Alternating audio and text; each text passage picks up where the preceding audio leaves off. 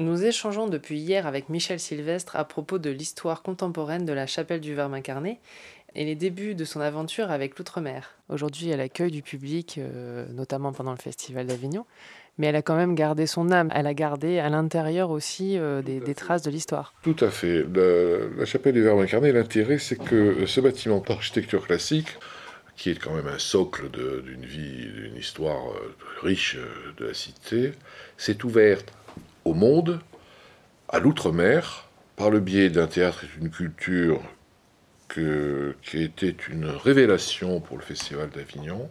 Cette nouvelle vie de ce bâtiment a pu être, euh, comment dirais-je, euh, vivifiée par cet effort collectif. Quel rôle ont joué les artisans des Outre-mer euh, dans la rénovation de la bâtisse? Les ouvriers, les artisans d'outre-mer ont très bien joué leur rôle euh, dans l'exercice de restauration. Il y a eu trois stages de deux mois qui ont été échelonnés de 2001 à 2003, sous la forme d'un chantier-école avec des artisans guadeloupéens. Et c'est tout l'intérêt de cette histoire, et je trouve qu'il faudrait poursuivre et recommencer à l'occasion peut-être d'une intervention euh, spécifique, mais elle n'est pas obligée d'être sur un- le bâtiment lui-même, elle peut être aussi dans les recherches du bâtiment, de la vie du théâtre. Et ça, c'est cet effort-là qu'il faut, qu'il faut mener et sur lequel il faut réfléchir. Nous avons vu dans l'épisode précédent que la ville a récupéré le bâtiment en mauvais état. Quel est le travail de recherche à réaliser euh, avant de se lancer dans de tels travaux? Alors bien sûr, on ne restaure pas un bâtiment sans le connaître.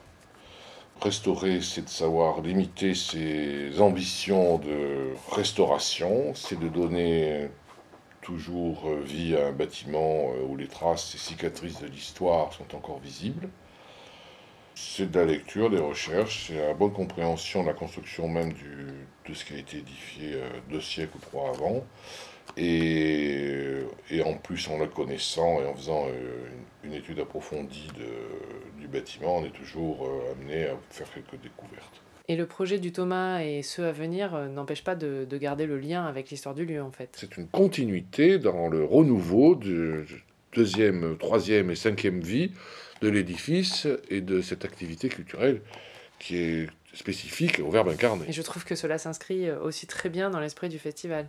Euh, Le Festival d'Avignon est, est un théâtre de, de recherche et tout artiste euh, contemporain, différentes cultures qui s'y exercent, ne peut qu'enrichir. Mais ça, je ne suis pas spécialiste, c'est un sentiment que je donne.